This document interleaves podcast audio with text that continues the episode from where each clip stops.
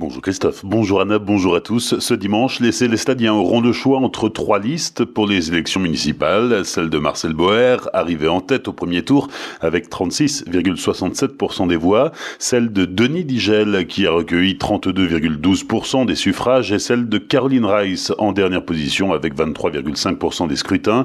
Les trois candidats ont débattu hier le résumé de Solène Martin. Plus que quelques jours avant de connaître les résultats du second tour des élections municipales, lors du débat, les trois candidats encore en lice à Célestat ont chacun décrit quel maire il serait. Denis Digel propose une alternance et un nouveau souffle tout en étant le maire de tous les Célestadiens. J'ai pris euh, appui sur euh, les Célestadiens pour euh, définir cette politique que je souhaite avec mon équipe développer sur Célestat. Et aujourd'hui, au vu de l'alternance qui est demandée, au vu du résultat du premier tour, je serai le maire de tous. Je suis le seul à pouvoir incarner ce nouvel élan. Il faut absolument aujourd'hui changer d'air, changer d'époque, changer de méthode pour définir un nouvel élan, un nouveau cap pour tout le territoire. De son côté, Marcel Marcel Bauer, le maire sortant, promet de toujours rester le même, à l'écoute de ses habitants. Le maire euh, que je vais être, ben, c'est le maire que j'ai toujours été pendant des années, vraiment très proche de la population. Quand quelqu'un est venu me solliciter, ben, avec les élus, nous sommes allés sur le terrain pour régler les problèmes et je m'engagerai à fond parce qu'aujourd'hui, moi, je suis retraité. Je suis tout à fait disponible et je l'ai prouvé. Je continuerai à le faire pour le bien-être de l'ensemble des Célestadiens. Enfin, Caroline Rice se dit prête à faire de Célestat une ville autonome,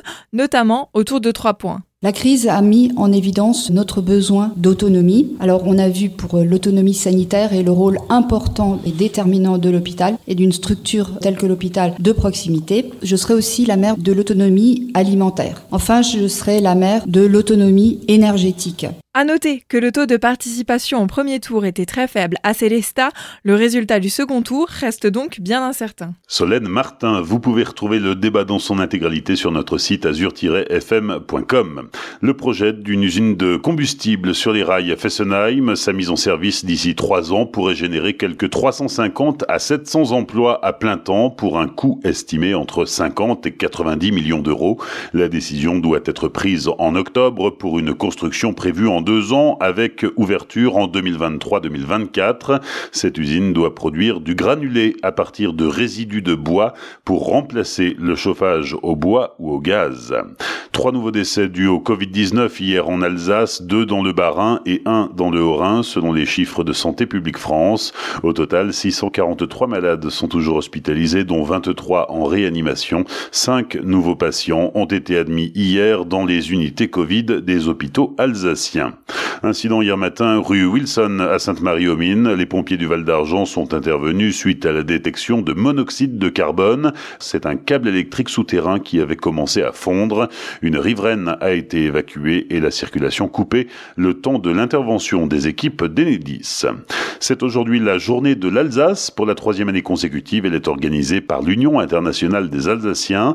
Pas de rassemblement cette année, mais un apéro virtuel géant pour réunir des Alsaciens des quatre coins du globe. Rendez-vous sur la page Facebook Alsacien du Monde. Enfin, la réouverture de la comédie de Colmar. Émilie Caplier et Mathieu Cruciani, les deux co-directeurs, présentaient lundi la saison à venir afin de renouer le lien avec leur public. Un spectre très large pour plaire au plus grand nombre, de nombreux sujets de société, plus d'engagement. Si les premières représentations auront lieu en septembre, la comédie de Colmar ne laisse pas pour autant son public sans animation. Vous pourrez ainsi assister aux répétitions de Little Nemo du 4 au 10 juillet ou encore recevoir une conteuse dans votre jardin. Plus d'infos sur le site comédie-colmar.com. Bonne matinée et belle journée sur Azure FM. Voici la météo.